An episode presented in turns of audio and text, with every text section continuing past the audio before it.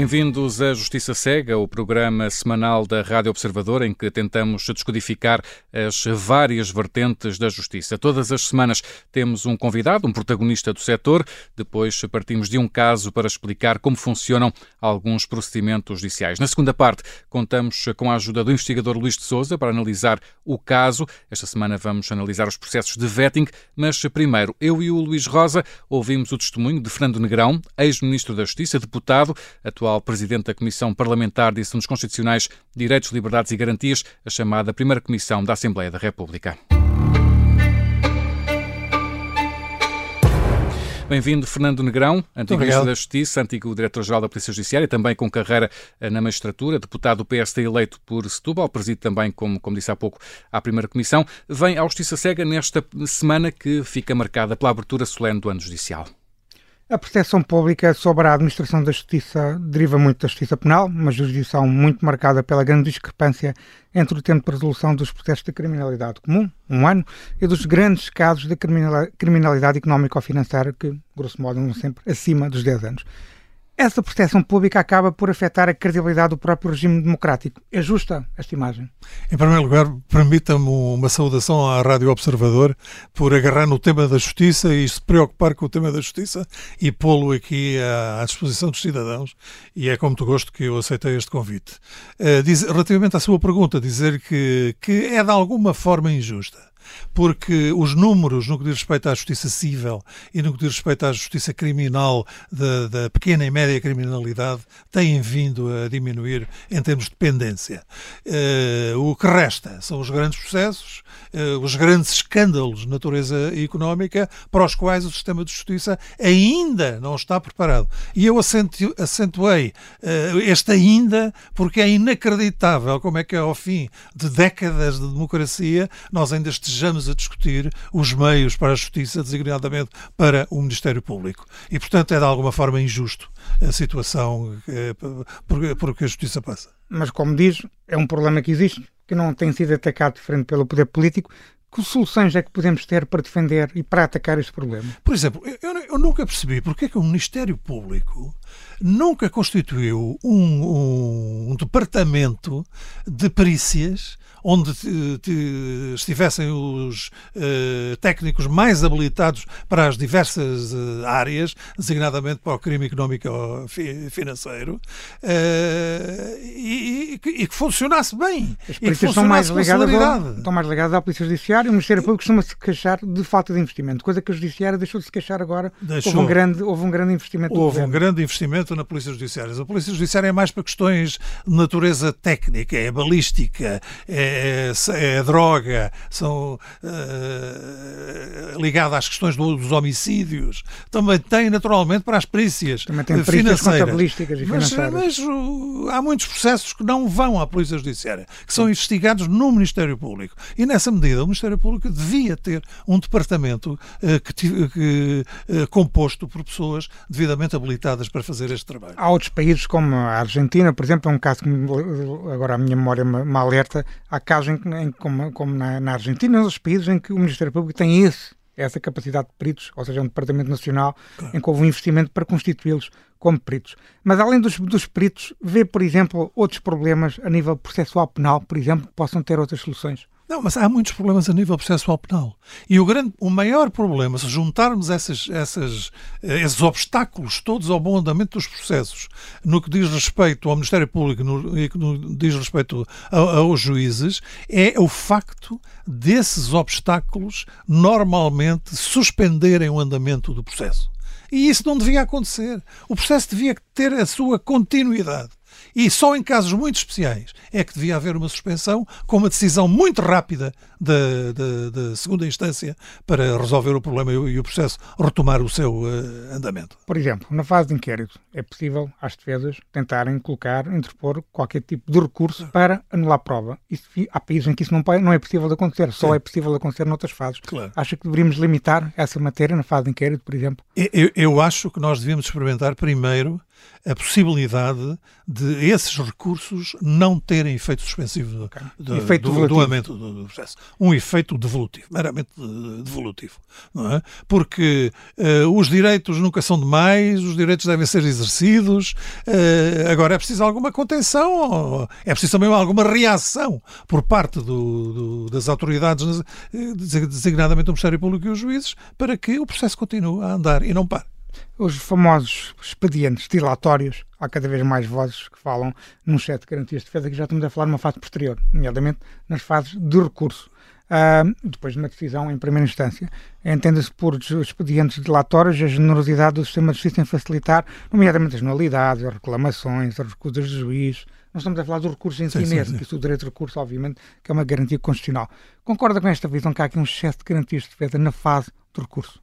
Quer dizer, não há propriamente um, um excesso de garantias de defesa. O que há é um excesso de expedientes usados pela, pelos, uh, pelas defesas e mesmo às vezes pela própria acusação quando as coisas não estão a correr muito bem, uh, para uh, que o processo tenha um andamento mais lento e para que a decisão possa de alguma forma ser condicionada por esse número excessivo de recursos.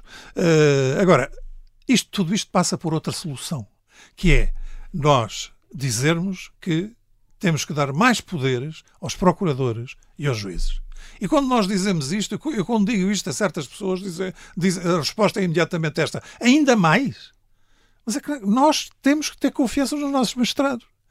Nós temos que ter confiança nos nossos procuradores. Não há aqui uma desconfiança histórica com a autoridade, com os juízes, com os tribunais. Ah, ah, ah, há essa desconfiança histórica, existe. E ainda hoje ela existe. É? Mas temos que mudar este, este, paradigma. Até porque em Portugal nós não temos razões, não temos razões para desconfiar dos nossos magistrados.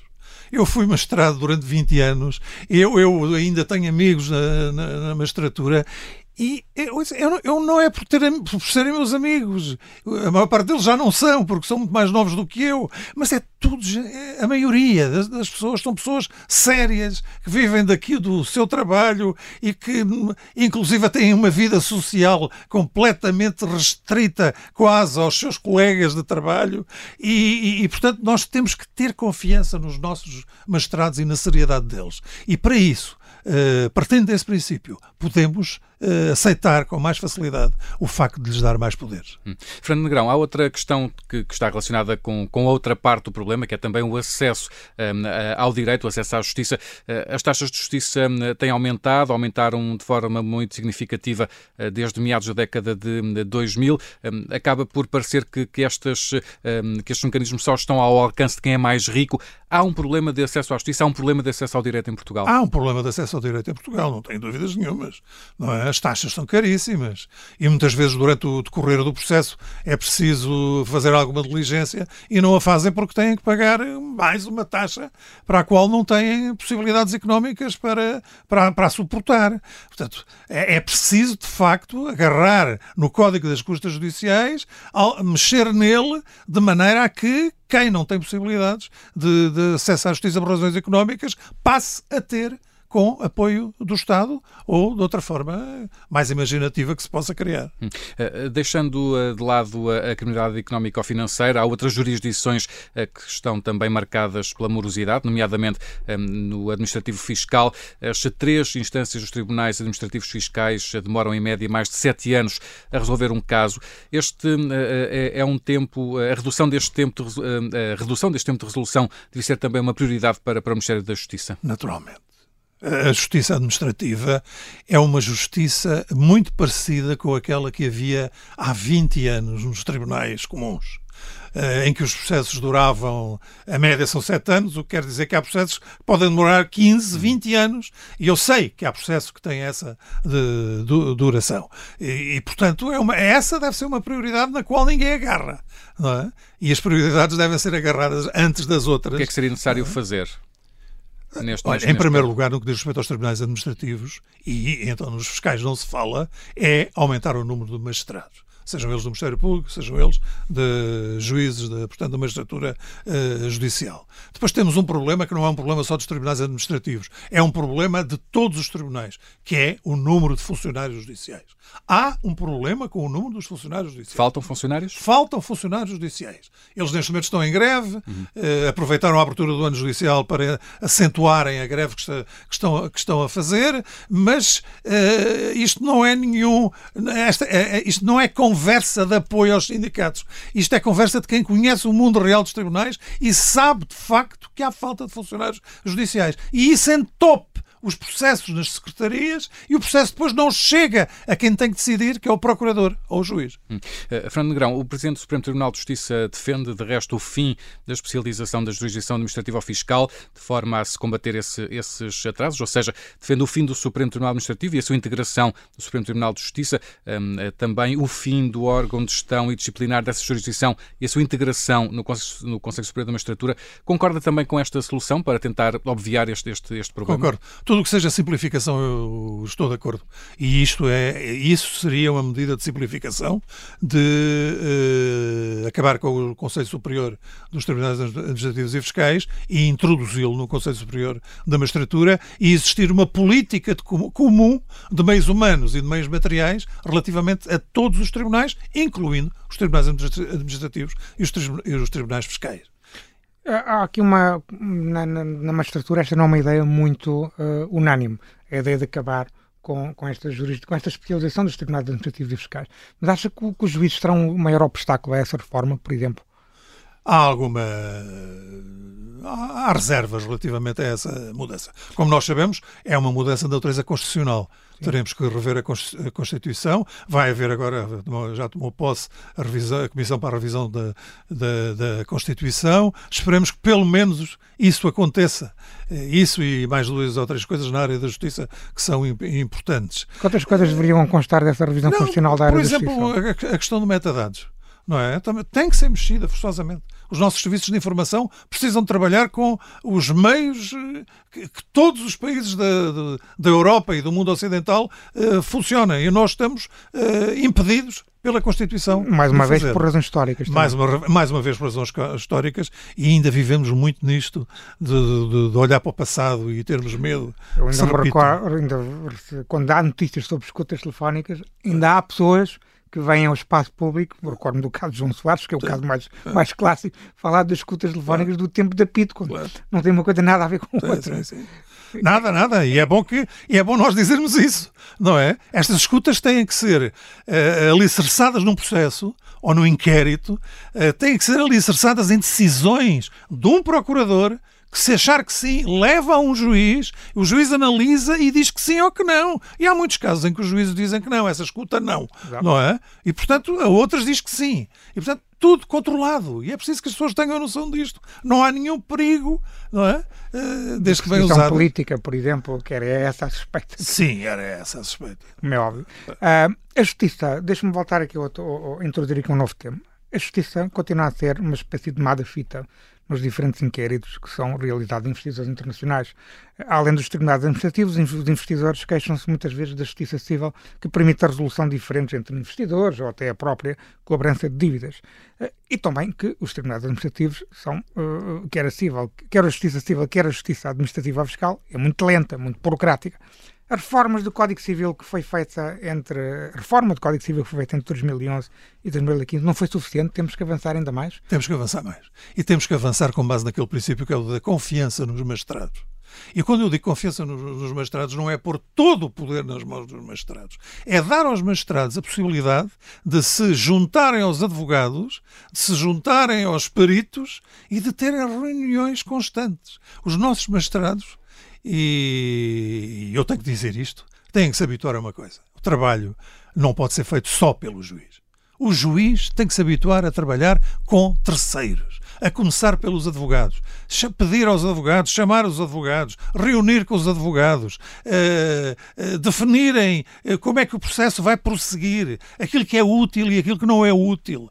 E com, com, quando falamos com técnicos uh, de, auditorias, a, a, mesma coisa. Os juízes e os procuradores têm que ter essa. Eu sei que já muitos já têm, mas tem que ser alargada muitos mais e esta tem que ser uma prática dos tribunais uh, no futuro, sob pena de uh, mantermos este funcionamento ancestral dos tribunais, que é o juiz está lá em cima no pedestral e é o último a decidir e o processo chega-lhe já tardíssimo, tardíssimo e a decisão pode ser uma decisão já fora de tempo. Hum. Fernando Negrão eh, denunciou no ano passado no Parlamento que há uma sensação de insegurança geral a fermentar no, no, país. Eh, considera que a polícia em Portugal não tem os meios adequados para prevenir a criminalidade?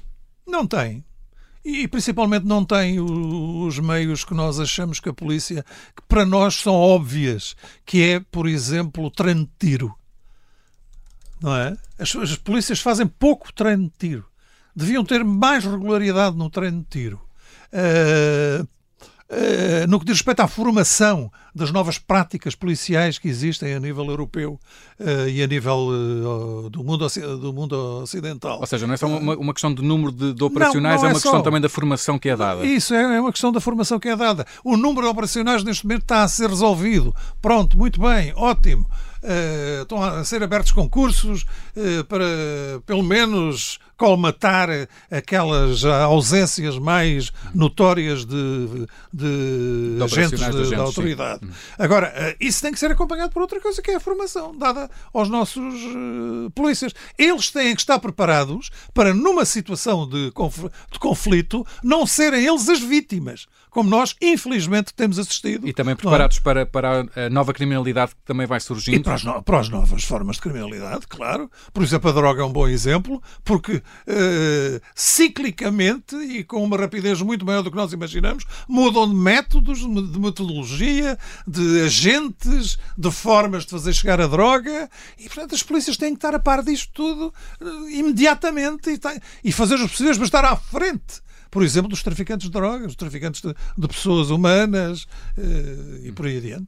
Fernando Negrão, uh, no Justiça Cega gostamos sempre de ouvir uma história, uma memória uh, de carreira no testemunho da semana. Que história é que nos traz de olhos bem fechados? Eu, eu, eu, tenho uma história de. Não foi propriamente no início da, da, da carreira de, de, juiz, mas. No, o doutor foi, foi, juiz, foi juiz durante quantos anos? Eu, eu fui juiz durante 18 anos, a exercer. Os outros dois anos foram de formação. Uh, e trabalhou essencialmente na área criminal, não foi? Sim, essencialmente. Embora tenha estado também na área civil nos, nos, nos primeiros anos da, da minha carreira. Mas era um julgamento de um homicídio negligente por causa de um acidente de viação. Os, os, os, acidentes de viação são sempre julgamentos muito complicados, porque as pessoas, quando veem um acidente de viação, uma testemunha, uh, é, é, quando chegam ao julgamento, dizem as coisas, elas próprias ficam admiradas com elas. Porque é que disseram uma coisa, agora estão a dizer, a dizer outra? Porque é uma imagem que se varre com alguma facilidade da nossa memória. Uh, e então é preciso sempre muito cuidado nestes julgamentos. E houve um julgamento que teve uma ideia brilhante. Houve um advogado que teve uma ideia brilhante, que foi levar três carrinhos, que envolvia três carros, daqueles carrinhos de brincar, brinquedos, daqueles... daqueles carrinhos de brincar, e eu achei uma ideia fantástica. O, outro, o, outro, o, o advogado das outras partes também achou. Juntámos-nos os três na minha bancada de trabalho e estivemos ali os três a brincar com os carrinhos, mais para a esquerda, mais para a direita, bateu aqui, bateu ali e tal. Entretanto, acabou a fase de perguntas do advogado, salvo erro, era o da, o da segurança seguradora e ele mete os carrinhos no bolso e vai se sentar no, no lugar dele. O advogado da outra parte ficou muito admirado e pediu-me se eu não me importava de interpelar o colega para que lhe emprestasse os carrinhos para fazer o mesmo. E, e é o colega, aquilo era uma ação que já com um pedido de indenização muito pesado, não é? O colega disse que não, que se, se, se quisesse carrinhos trouxesse de casa. E, e não emprestou os carrinhos. Transformou-se felizmente numa brincadeira entre os três, tivemos ali cinco minutos ainda a rir e depois eh, ele emprestou-lhe os carrinhos. Pronto, e acabou, acabou de fazer bem. o mesmo. Fernando Negrão, muito obrigado por ter obrigado, estado obrigado, obrigado, obrigado.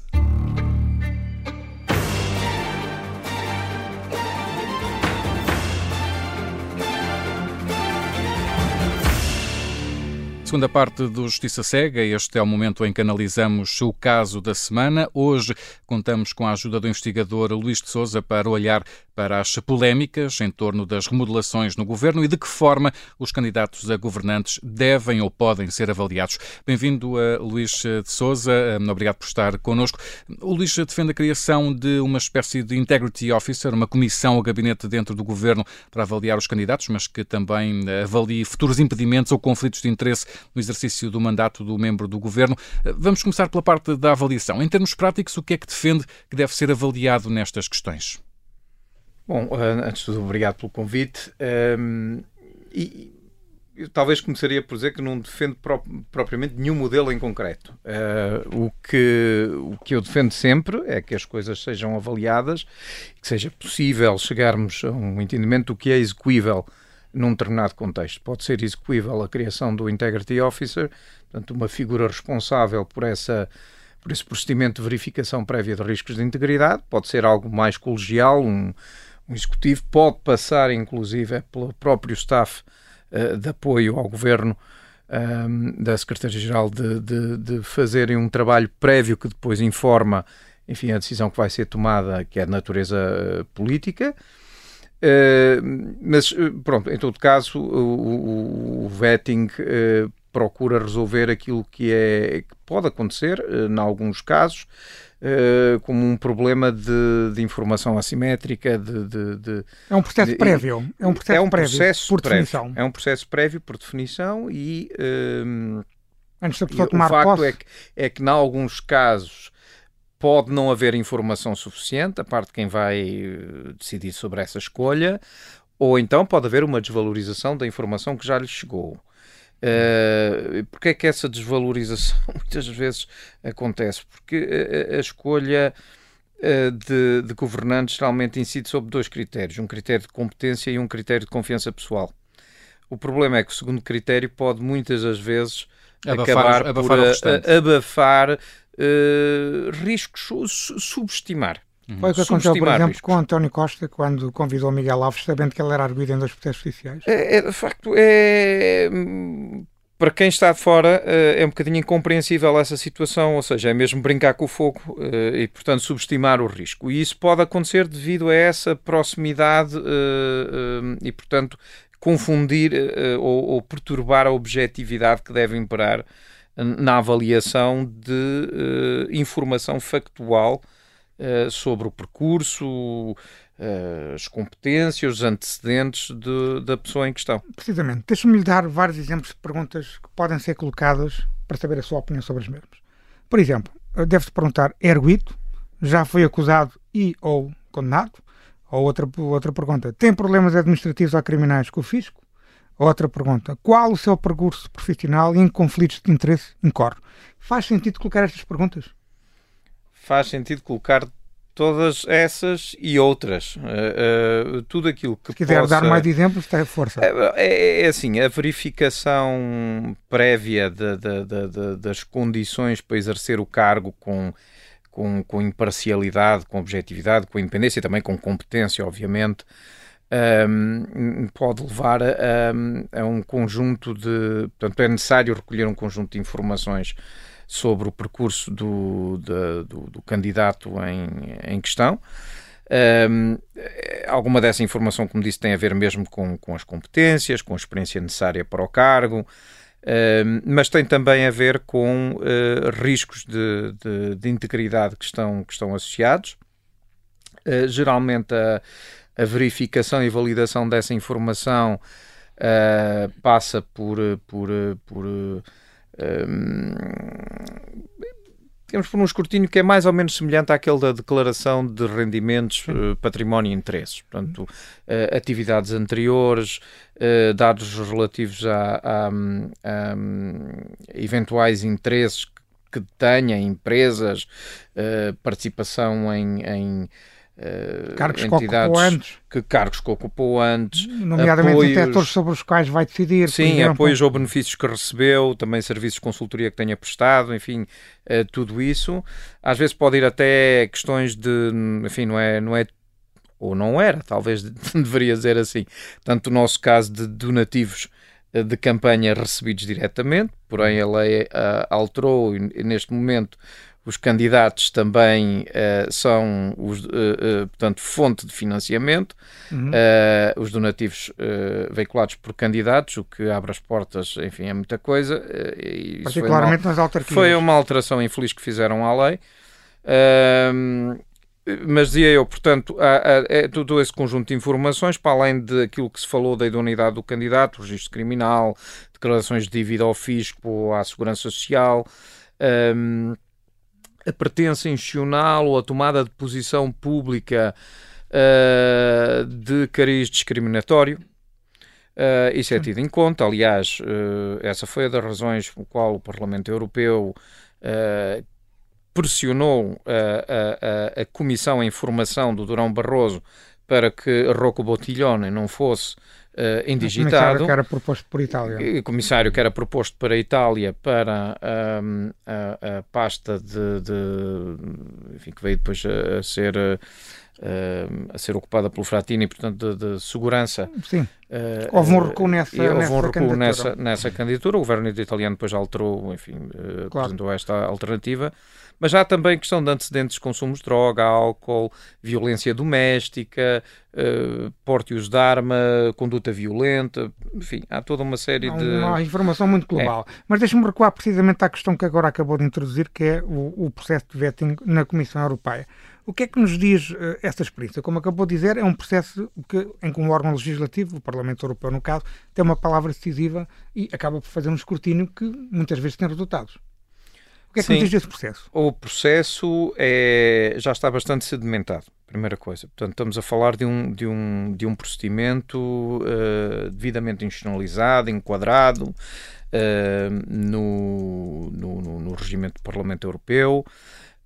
Um, o procedimento de vetting começou uh, inícios de 80, uh, uhum. com a introdução de uma prática institucional, na altura apenas uma prática institucional, mas que depois veio a ser incorporada nos tratados, que era a introdução do voto de confiança do Parlamento uh, na Comissão Europeia Indigitada. mas só com, depois foi com o Tratado de Maastricht em 93 a partir de 93, que o Parlamento passou a ter formalmente um papel na uh, nomeação dos comissários europeus através do, do, do procedimento de, da audição, audiência, prévia. audição prévia ou audição de confirmação uh, dos. Uh, Portanto, é um processo já muito antigo. Já é um processo muito antigo que já. Uh, que, quer dizer, ele na altura foi. Um, passou-se da, da questão do, do, do, veto ou não da Comissão, da ameaça veto da Comissão para esta, esta questão já que tem a ver com, com os candidatos a, a comissário.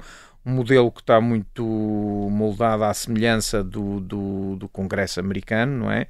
Uh, relativamente a. Um, a cargos presenciais, cargos judiciais, uh, que se faz esse tipo de, de escrutínio prévio. Já, já, vamos falar da, da questão norte-americana. De, Deixe-me só, eh, ainda relativamente à questão do, do Parlamento Europeu, uh, há casos concretos desse processo de vetting que tenham mostrado as virtualidades do sistema? Eu lembro-me, por exemplo, da, uh, da questão da, da, da comissária Elisa, Elisa Ferreira, que acabou por ter que corrigir uma, uma, uma matéria por causa precisamente dessas, dessas audições. Que virtualidades é que este sistema já mostrou? Uh, sim, uh, o, é, é digo, este procedimento já decorre há alguns anos, portanto já há algum historial de, de casos em que foi uh, identificada a necessidade de, de, de clarificar, de resolver potenciais conflitos de interesse. Noutros casos, os candidatos, perante a simples identificação do potencial conflito de interesses, decidiram resolver. Foi o caso dela, por exemplo, em relação às ações da Sonai, uhum. que ela decidiu vender as ações, sendo que aquilo era um valor, enfim, não era nada daqui por além, algo normal que qualquer pessoa eh, pode ter esse portfólio de investimento. Uh, o, o, o, Parlamento nem, nem, nem, pelo tanto quanto sei, não, não, não, não pressionou a que ela vendesse. Uh, mas, foi uma opção mas sinalizou que isso, que isso existia, não é? Isso sinalizou que existia, portanto já foi suficientemente dissuasor. Hum. A outra questão tinha a ver com, com o marido estar na CCDR, portanto aí também o Parlamento de, desvalorizou essa ligação. Mas isso foi escrutinado, é, foi analisado. Foi escrutinado, exatamente, e é suficientemente uh, dissuasor caso de facto haja ali algo uh, que mereça ser retificado antes de aceder ao cargo ou para pelo, ou pelo menos toda evitar... a gente ficar a saber que isso acontece ou que isso é assim. Sim. Há essa Sim. informação prévia a toda há, a gente. Há escrutinada, aliás, o, o, o, procedimento é muito detalhado, como disse, está, encontra-se já inscrito no próprio regimento do Parlamento Europeu e tem basicamente duas fases. Numa primeira fase há uma avaliação da declaração de interesses dos candidatos uh, a comissários pela Comissão de Assuntos Jurídicos do Parlamento Europeu. Uh, essa comissão pode solicitar informações adicionais. Uh, se for identificado um potencial ou aparente conflito de interesse, é, portanto, tem a possibilidade de pedir esses esclarecimentos adicionais, se a informação não for suficiente, não esclarecer o suficiente. Uh, elabora então depois um conjunto de recomendações que pode passar uh, uh, por deixar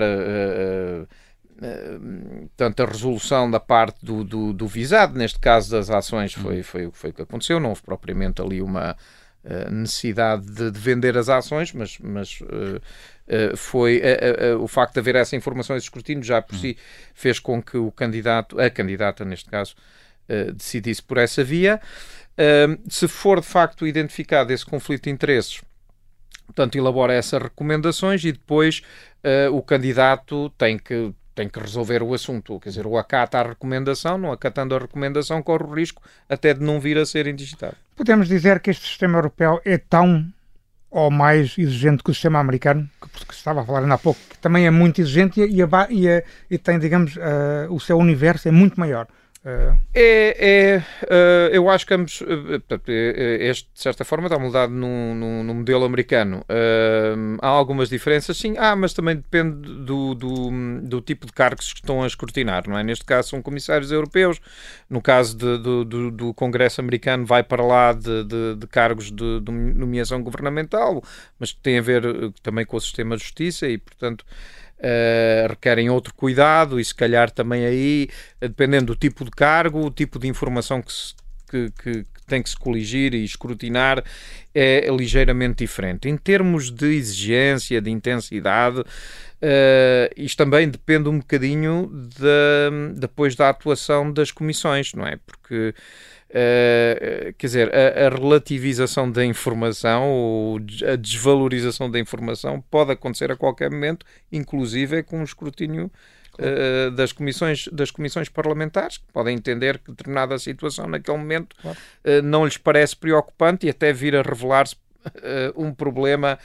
Mas é essa divulgação de informação precisamente para exatamente, mais tarde. Exatamente. o que é importante com... é que haja também neste processo passos fases uh, e informação uh, que é coligida para ajudar nessa decisão.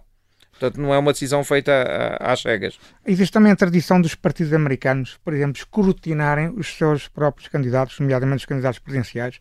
Ou seja, há aqui uma ideia também de uma, pelo menos essa percepção que existe, que existe uma investigação até, que vai obviamente até à vida pessoal, que é uma questão na cultura anglo-saxónica que tem mais importância do que na nossa cultura europeia. Sim, eu diria que eh, aí se calhar é onde eh, é o principal drama atualmente. Porque, um, eh, para começar, os partidos a nível europeu, um, claro, variando um bocadinho de país para país, sistema político para sistema político, uh, mas uh, um, os níveis de confiança são extremamente baixos e são cronicamente baixos. Uh, portanto, nós temos aqui uh, um, os partidos estão ao centro do sistema de democracia representativa, são extremamente importantes para a seleção de, de, candidatos. Ainda por cima, no nosso caso, estamos a falar de listas e, portanto, a responsabilização individual é, nas urnas é, é mais complicado ou difícil, não é? Muitas vezes dizem, ah, porque é que depois os cidadãos acabam por votar neste partido, não obstante tenha havido este episódio? Eh, porque nós, quando vamos às urnas, não vamos votar no ministro A ou no ministro B, ou no secretário claro. A ou B. Estamos numa lista e, portanto, há toda uma série de, outras questões que são colocadas na balança e as questões de ética podem até pesar menos do que o resto. Uh, e, portanto, é difícil individualizar e coisas. Portanto, o papel dos partidos nesse escrutínio uh, e estes procedimentos de vetting uh, já estarem a fazer parte da rotina institucional dos partidos ou eventualmente estarem até inscritos num código de conduta interno aos partidos seria extremamente importante. Uh, Luís Souza, uma última pergunta relacionada com este caso da ex-secretária de Estado Rita Marques, que passou a ser administradora de uma holding que detém uma empresa a quem concedeu benefícios uh, no ano passado, enquanto era secretária de Estado do, do Turismo. Uh, parece não haver dúvidas de que ela violou a lei das incompatibilidades. A sanção, contudo, é apenas uma proibição de voltar a fazer parte do governo durante três anos. Este tipo de sanção, no seu, no seu entender, devia ser agravada? Bom, este, este impedimento, uh, e visto que o caso concreto enfim, já foi devidamente escrutinado e, uhum. pelo que parece, houve uma violação do, do, do impedimento pós-exercício de funções, uh, a forma como está formulado este impedimento não tem uh, um efeito dissuasor. por duas razões. Não só não tem praticamente nenhuma aplicabilidade, estamos a falar de casos pontuais, alguns dos quais até já dificilmente uh, iremos constatar, passar por um processo de privatização, enfim, quantas empresas restam para, para que isso possa eventualmente acontecer. Um, não só, portanto, não tem essa aplicabilidade à maioria das situações de potenciais conflitos de interesse que surgem pós-exercício de funções, como quando se aplica também não tem consequências uh, efetivas para o prevaricador. Eu penso que aqui a questão da sanção Uh, uh, passa pela empresa, por passa exemplo. Passa pela empresa também. Exatamente. Retirar o benefício. Exatamente, retirar. Assim como anular toda e qualquer decisão que foi tomada em benefício da empresa quando a titular estava no exercício de funções. Por essa via que, eventualmente, esta norma ganharia dentes e teria um dimensão. efeito dissuasor. Luís Souza, muito obrigado por ter estado connosco no Justiça Cega desta semana. E já caminho do final, temos tempo ainda para as alegações finais do Luís Rosa. Luís, neste espaço habitualmente das uh, uh, notas à atualidade da, da semana na área da justiça, para isso usamos aqui uma lógica relacionada com a Temis, a deusa da, da justiça. Luís, esta semana não fazes nenhuma avaliação positiva, queres deixar um aviso e duas críticas claras. Vamos começar pelo aviso. Não estão claros, não estou a entender, os investimentos em inteligência artificial anunciados pelo Governo, porque é que estes investimentos ainda estão de, de olhos vendados? A cerimónia de abertura do ano judicial vai decorrer amanhã, dia 10 de janeiro, sob protestos dos funcionários judiciais e também sob as críticas dos juízes portugueses à inércia do Ministério da Justiça. Veremos o que a ministra Catarina Sarmento Castro terá de novo no seu discurso, mas as grandes mudanças prometidas assentam muito nestes investimentos superiores a 200 milhões de euros em inteligência artificial. No episódio da semana passada aqui do Justiça, do Justiça Cega, em conversa com Luís Barreto Xavier, percebemos como este investimento tecnológico pode ter um catalisador para uma mudança estrutural do nosso sistema de justiça, com ganhos de eficácia e produtividade. Mas para isso é preciso olhar para o sistema como um todo e colocá-lo ao serviço do cidadão, o que não tem acontecido. Veremos se isso muda com um governo que não prima propriamente pelo reformismo. E por fim, Luís, há duas figuras hoje que merecem uma crítica mais negativa, António Costa e Rita Marques. Vamos começar pelo Primeiro-Ministro, porque é que lhe atribuis uma das espadas de hoje? Bem, António Costa tem a tendência a desvalorizar as questões éticas e os conflitos de interesse. Viu-se no caso do seu melhor amigo Lacerda Machado, como também se viu novamente na questão de Miguel Alves. Parece que agora o Primeiro-Ministro percebeu a importância do processo de vetting, demora muito tempo e com isso levou a credibilidade do governo praticamente para a lama, mas veremos que processo de escrutínio será esse. Certo é que é fundamental ter algo estrutural, como Luís de Sousa defendeu há pouco aqui no Justiça Cega, para escrutinarmos os candidatos no processo de entrada, nem que seja para fazer algumas perguntas básicas, como se é erguido, se tem problemas com o fisco, que conflitos de interesse poderá ter.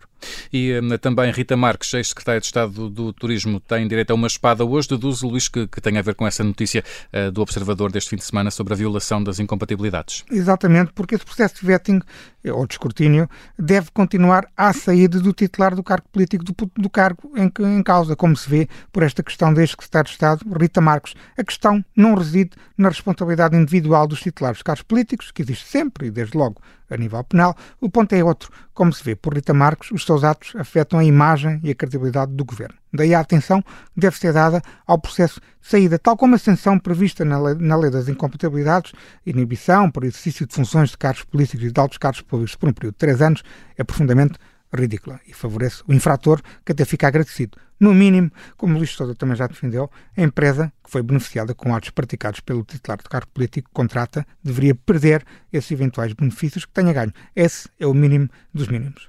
Rita Marques e António Costa, as espadas de hoje do Luís Rosa, com as alegações finais, termina mais uma edição do Justiça Cega. Voltamos de hoje oito dias. Até para a semana. Até para a semana.